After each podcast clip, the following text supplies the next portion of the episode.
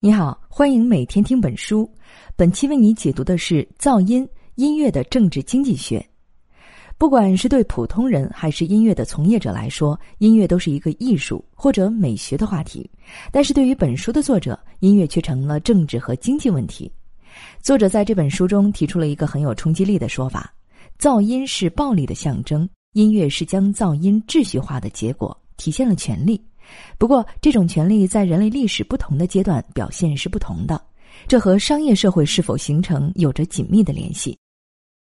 作者雅克·阿塔利是法国著名经济学家和政治学学者，曾经担任过法国总统密特朗的顾问。密特朗发起的欧洲复兴开发银行的首任行长就是阿塔利。阿塔利并不是研究音乐的，所以呢，很多学音乐的人并不同意他的观点。但是，社会学家和符号学学者认为这本书有很大的价值，因为阿塔利就是用符号学和经济学的方法研究了音乐这个社会文化现象。看到这本书标题的时候啊，你一定会很奇怪：噪音和音乐，这明明是两个对立的概念，但是在作者的笔下，怎么被说成是一回事儿了呢？让我来给你解释一下他的逻辑。我们都知道。生活中说的噪音，并不都是物理意义上的噪音，而是指扰民的声音。比如说，在不隔音的建筑物内大声播放音乐，就属于噪音污染的。不管它是影响你休息，还是打扰你工作。更重要的是，相比画面，声音更粗暴。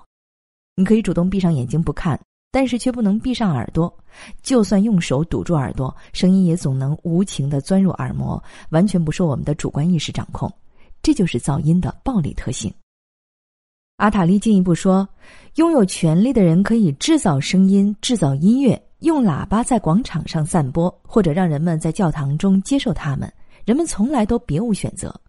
在这个意义上，他推导出一个让音乐家们很难接受的结论：音乐也可以说是秩序化、组织化的噪音。这样，音乐就不只停留在美学和艺术的范畴，不只是艺术象牙塔上的赏玩之物。明白了音乐是怎么跟噪音联系起来的，我们再回到这本书的副标题《音乐的政治经济学》。作者认为，商业社会的形成能够体现权力的变化，所以经济因素也就成为重新划分音乐史的依据了。于是，阿塔利将音乐的历史分成了三个阶段。第一个阶段的音乐主要是宗教仪式的功能，这时音乐并不创造社会的财富，作者叫它牺牲阶段。第二个阶段，音乐开始具有商业价值，音乐家成为商业组织的一部分，叫在线阶段。第三个阶段，音乐虽然具有商业价值，但是逐渐在唱片工业的复制中失去了音乐的意义，沦为重复，所以叫重复阶段。最后呢，是他对未来的展望，也就是创作阶段。他认为，只有解放了创作者，音乐的美好时代才会到来。那本期音频当中，我们就按照这四个阶段来为你讲一讲这本书的内容。首先，我们来看一看音乐的牺牲阶段。作者认为，在这个阶段中，音乐不创造社会价值，只是宗教的附庸。为什么叫牺牲阶段呢？作者认为，音乐和其他的祭祀用品——瓜果、牛羊，在功能上很相近，都是在宗教活动中祭祀者和神沟通的媒介。所以呢，音乐就相当于祭祀中的牺牲。下面呢，我们去中世纪的欧洲看一看。天主教会既不允许人们把音乐当娱乐，也不允许器乐在教堂里存在。音乐只能用人的声音表达，以此作为人与上帝沟通的媒介。这时候，音乐的意义是什么呢？作者认为，音乐是宗教权力的表现，因为在宗教活动中，音乐会把令人焦虑的噪音重组为有序的东西。这其实呢，就很符合音乐学的原理。假如归纳一下基本乐理教材，就可以发现，作曲的本质是先制造出不稳定、不协和的音响效果。这里需要解释一下啊，协和并不是我们平时说的和谐，和谐呢是一般的形容词，而协和是一个音乐学术语。不协和指的是两个音之间关系很刺耳。作曲就是在制造出不协和的音响效果后，还需要再把它过渡到稳定而协和的音响效果。这个过程呢，在音乐学上称为解决。如果你对音乐学不太熟悉也没关系，只要理解作曲的原理，仿佛在制造焦虑，在解决焦虑就可以了。从这个角度，音乐是怎么体现教权就不难理解了，因为宗教和音乐一样，它通过制造地狱和炼狱来让人们产生焦虑，再通过仪式和祈祷解决这个焦虑。所以说，宗教中的音乐跟宗教仪式、祈祷一样，都是为了重组无序、解决焦虑，而掌握这种重组力量的就是教权。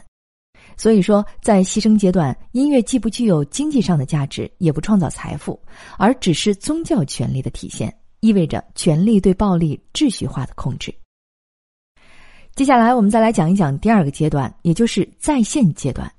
在这个阶段里，音乐的作用有什么变化呢？在前一个阶段中，作者阿塔利认为，仪式化的音乐企图使人们遗忘暴力在教权中普遍存在。到了在线阶段，权力转化到商人手里，通过把噪音变得和谐化，音乐象征着商业权力的合法化。所以说，牺牲阶段的音乐是秩序化的噪音，在线阶段则是和谐化的噪音。在这个阶段，商业权力选择了在线者，也就是表演音乐的人成为既得利益者，而创作者的命运就要悲惨许多。这是怎么回事呢？回答这个问题，我们就要先从音乐家的身份变化说起。在牺牲阶段后期啊，音乐家们就不仅给教堂服务，也不再做吟游诗人四处流浪，他们被封建贵族雇佣。贵族雇佣音乐家是为了满足个人需求，这就是在线阶段开始的种子。音乐脱离仪式而服务于人愉悦的需要，是从牺牲到在线时代的过渡。既然有了娱乐功能，那么音乐的公众化和商业化也开始兴起，音乐的在线阶段也就开始了。表演者开始在宗教场所和贵族家庭之外的场合中再现乐谱，就有了音乐会。阿塔利认为，音乐会就像是一个社会符号，象征着节日的庆典。我们在意大利歌剧的历史中也可以看出这种特点。十六世纪是歌剧诞生的年代，歌剧艺术茁壮成长。就是依赖盛大的威尼斯狂欢节，在在线阶段，整个音乐事业都出现了不同层面的变化。首先是音乐家逐渐转变为自由人的职业，也就是说，他们开始创造经济价值。你可能会有疑问了：难道之前的音乐家不创造经济价值吗？如果用古典经济学来解释，只要音乐的使用者获得了幸福感，就意味着价值的增加。但是阿塔利不同意这个观点，他认为音乐家如果为贵族的个人愉悦而工作，这并不算创造价值。贵族为乐师支付的金钱也没有增加社会财富。我们用一个例子来解释一下啊，有一个叫张三的人，一个苹果可以满足他的需求，但是当他有十个苹果时，从第二个到第十个苹果，他获得的幸福感会逐渐减少。在经济学里，这叫做边际效应递减。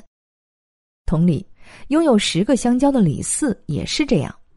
于是，当他们交换了其中一个苹果和香蕉后，古典经济学认为，交换后总的价值就改变了，因为双方的幸福感都增加了。但是，站在马克思主义的立场上，这个看法就不成立了。他们会觉得，既然总量依然是十个苹果和十个香蕉，那么社会财富的总值就没有增加。所以说，贵族给音乐家的钱不能叫投资，只能叫赞助。音乐社会史学者把早期音乐体制叫做宗主赞助制度，这也印证了阿塔利的观点。而在商业音乐兴起的在线阶段呢，音乐家受雇于乐团，在剧院里进行演出，那么他就是工薪阶层，他的劳动让乐团有了资本积累，也就创造了生产力和经济价值。但是这个逻辑只适用于音乐表演者。在作曲家身上，问题要复杂的多。在宗主赞助制度没落后，作曲家也需要另谋生路。但是，其他人演奏他的作品时，作曲家得不到任何形式的回报，所以就需要保护著作权。但乐谱的版权是依附于书籍版权制度存在的，换句话说，它只能约束对乐谱的复制，没有办法约束表演。对作曲家来说，他不可能靠自己的力量让表演者付费，因为可能的演出场所太多了。对作曲家而言，不仅著作权得不到保护，他们的地位也岌岌可危。因为在线时代的音乐产生了一种新的恐惧，那就是过去的音乐对当时作曲家的威胁。为什么说这是一种恐惧呢？早期作曲家为宗教活动或贵族写曲，大部分作品呢都只是在主人会客活动或者宗教活动中使用。作曲家要随时准备新的活动和主题，并且排练和演出这些新的作品。但是，大部分作品在演出活动之后就搁置了。至少从十九世纪开始，乐谱的出版商开始热衷挖掘老的作品，剧院也开始习惯演保留曲目。哎，这样一来，对新曲子的需求就变少了。而且，随着贵族阶层的衰落，音乐市场更偏好为少数乐器所做的作品，或者为独奏器乐改编的曲目，尤其是钢琴曲。毕竟，中产阶级没有能力供养一个大规模的乐团，但能够提供一台钢琴给他的孩子。在整个需求的链条当中啊，音乐家要先以表演者而不是创作者的身份吸引观众，才能够建立自己的权威。比如，通过自己在音乐会中的表演，也就是演奏者、歌唱家，或者在教学中作为技术的传播者，就是音乐老师。所以说，在音乐的在线阶段，在线比创作要优越。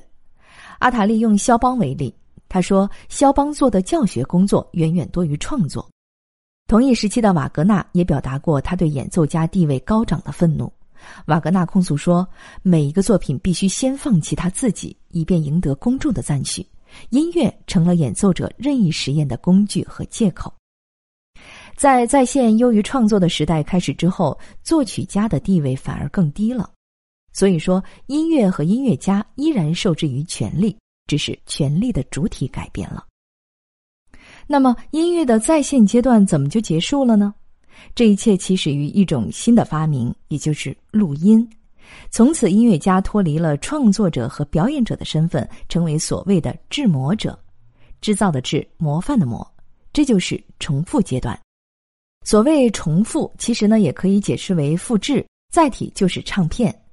在作者看来，唱片的复制业务虽然解决了过去时代的一些问题，但是同时产生了更加严重的后果。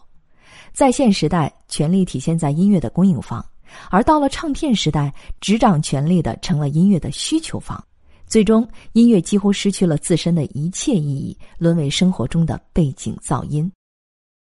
我们先从决定唱片业开始的那个最重要的发明说起。其实啊，留声机和录音技术的发明跟音乐本身呢没有什么关系。录音技术刚刚诞生的时候，它只是在线的辅助工具，本质是对在线的储存，而且储存的对象并不是音乐，而是对统治者权力的在线。这句话应该怎么理解呢？让我们先从录音技术的发明人说起。爱迪生并不是唯一的录音技术发明人，在他的圆筒式留声机出现以前，至少有两个法国人斯考特和克劳斯也发明了录音技术。但是法国人发明的初衷呢，是将声音转变为书写。比如说，斯考特想要让自己的机器声音转至覆盖黑色颜料的圆盘上，达到语音速记器的效果，但是他失败了。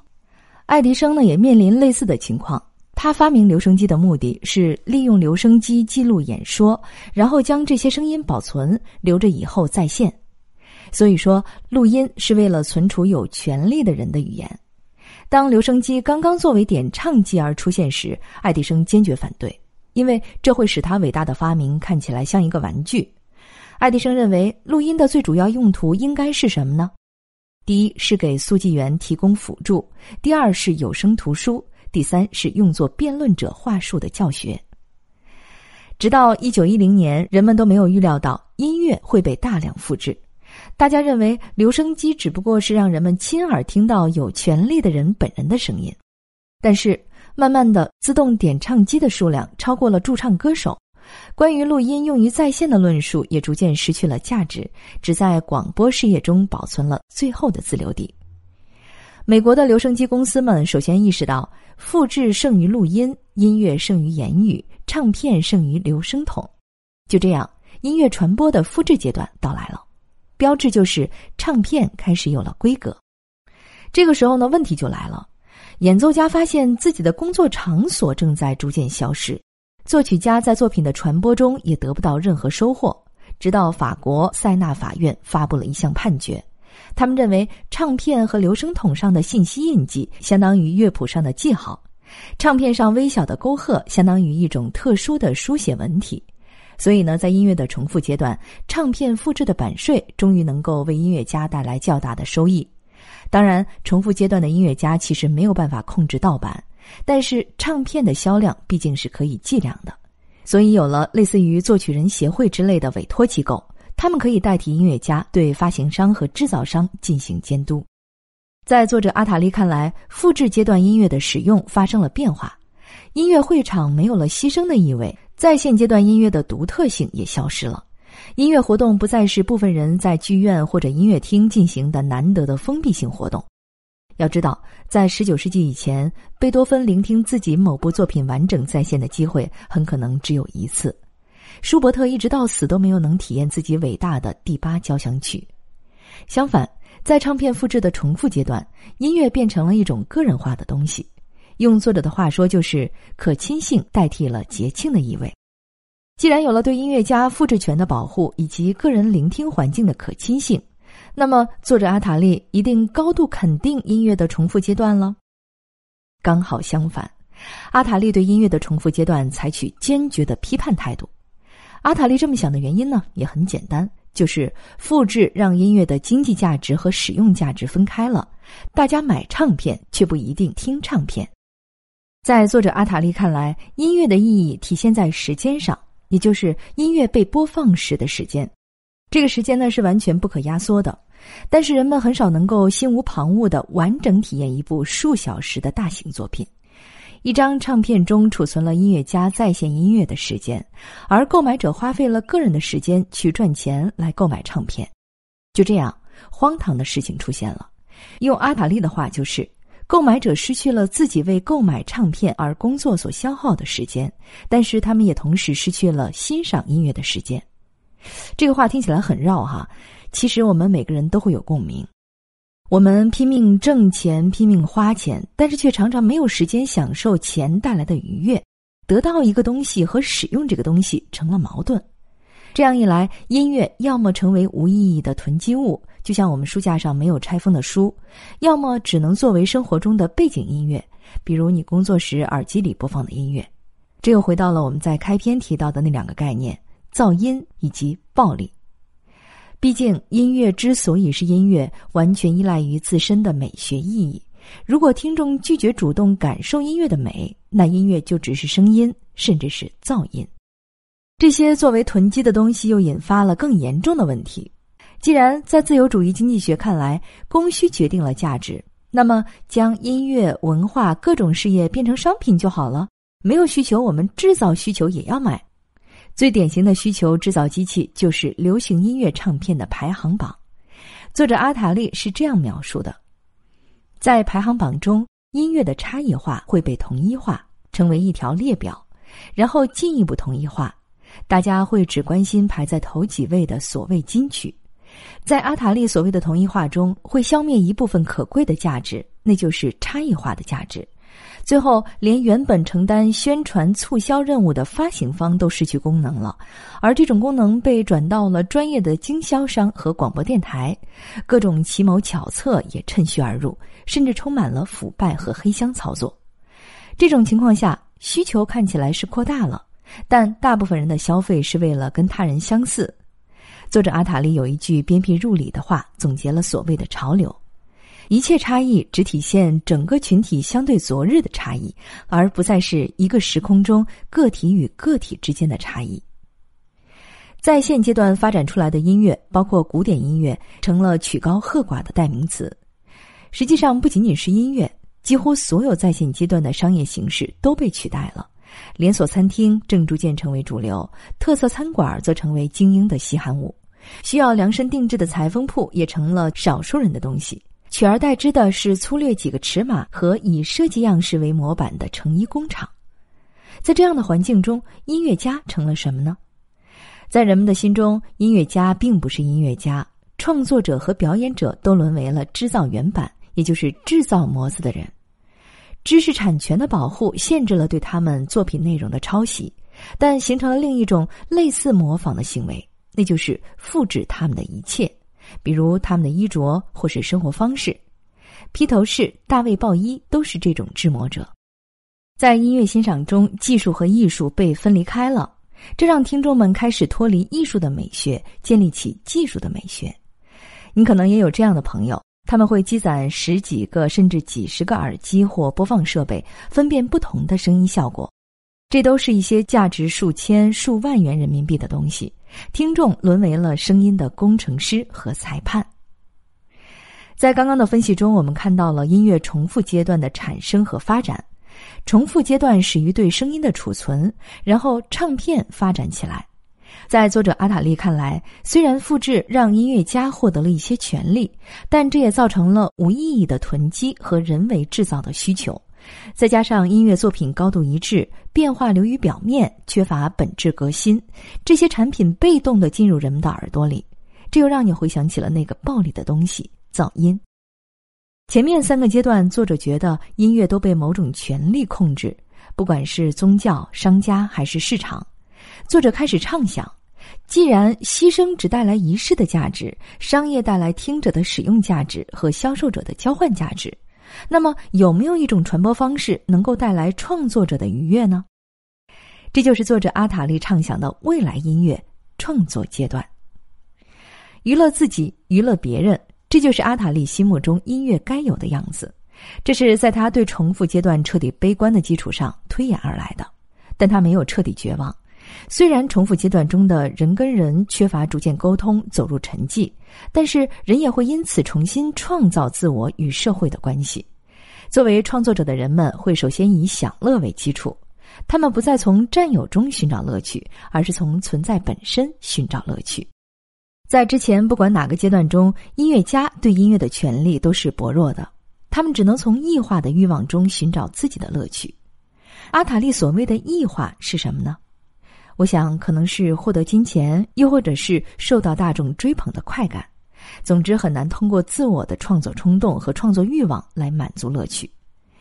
而在他畅想的音乐的创作阶段中，音乐家自己创作、自己演奏，在这个世界中，劳动的意义、人与人之间的关系、人与商品的关系，都进入到了另一个境界，那就是娱乐自己，同时愉悦别人。听起来，这还是相当遥远的。然而，在现实中确实已经存在了类似的形式，那就是自由爵士。作者阿塔利在书的末尾很赞赏1959年正式组建的一个机构，叫做爵士作曲家同业工会，还有一九六五年创立的创意音乐家促进协会，那是由三十名黑人音乐家组建而成的互助会，他们的宗旨是避免唱片集团和乐评家的控制。阿塔利认为。创作阶段的开始需要吟游乐人的回归，音乐脱离在线重复，回到游手好闲的状态。阿塔利并不是说音乐应该回到在线阶段去，他也认为这是行不通的，因为在历史上开倒车的行为往往都要失败。他期待的创作阶段是反思了牺牲、在线、重复这三个历史阶段后形成的新出路。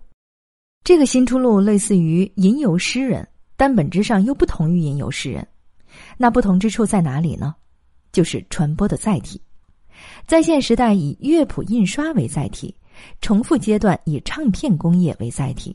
那么未来的创作阶段呢？阿塔利认为，新的载体是乐器，通过直接用乐器即兴的演奏完成音乐的创作，再通过高效率的媒介进行传播。